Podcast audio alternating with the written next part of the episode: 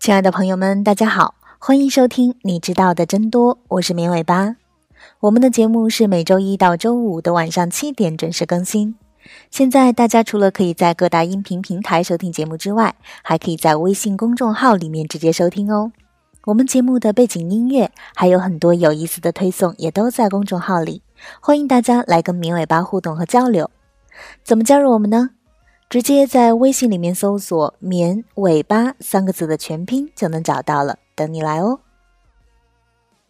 国家卫计委最近表示，目前我国已进入 H7N9 禽流感疫情高发季，这马上就要过年了，出了这档子事儿，对于正准备今年吃鸡的广大人民群众来说是很方的。当然了，更方的应该是那些排着队等着被我们吃掉的禽类。如果没有 H7N9，它们会被我们干掉，然后涅槃成年夜饭桌上的美味。这样的离去重于泰山。而如果有了 H7N9，它们就要被防疫干掉，化为尘土，却不能实现一个禽类的价值。这样的离去轻于鸿毛。当然，无论是泰山还是鸿毛，对于 H7N9，我们应该警惕，但是不要过于慌张。更不要把它理解为 SARS 那样的疾病。H7N9 是一种禽流感，顾名思义，这是一种由甲型流感病毒引起的一种禽类传染病。之所以叫它禽流感而不是流感，是因为这种流感病毒一般只在禽类传播，绝大多数情况下是不会感染到人的。换句话说，其实禽类一直以来都受到禽流感的影响，病的病，伤的伤。只不过绝大部分病毒不会感染到人，所以人不在乎，该吃吃，该顿顿。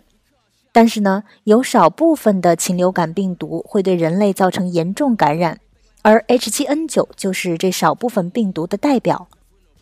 根据现在的报道看，H7N9 病例主要表现为典型的病毒性肺炎，起病急，病程早期有三十八摄氏度以上的高热，然后演变成呼吸困难。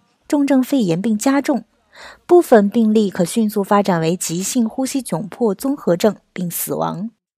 现在看来，H7N9 主要还是禽类传染人，而不是人传染人。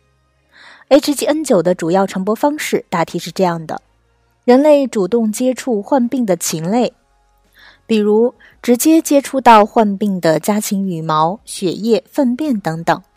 病毒通过消化道和呼吸道进入人体，传染给人，进而感染。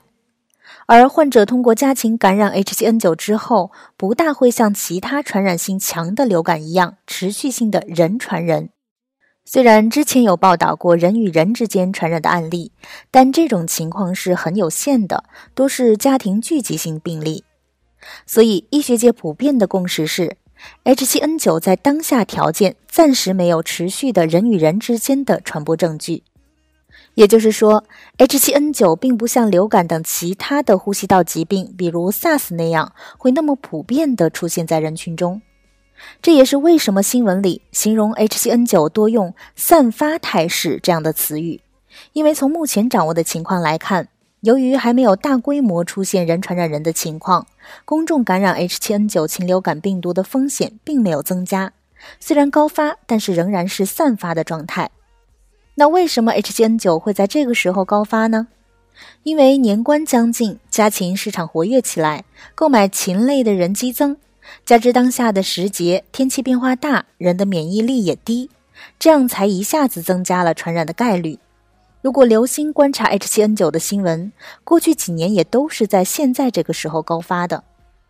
那到底该怎么预防呢？说起来，H7N9 有个很坑爹的属性，就是它虽然会对人造成感染，严重的会造成死亡，但是对禽类却是低致病性的。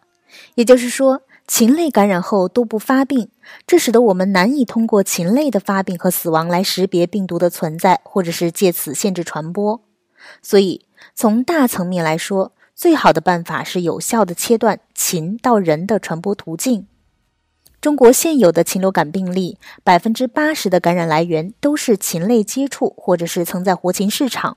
因此，减少接触活家禽，减少家禽现场宰杀，购买宰杀过的生鲜家禽，可以有效消除禽流感传播源，并切断传播途径。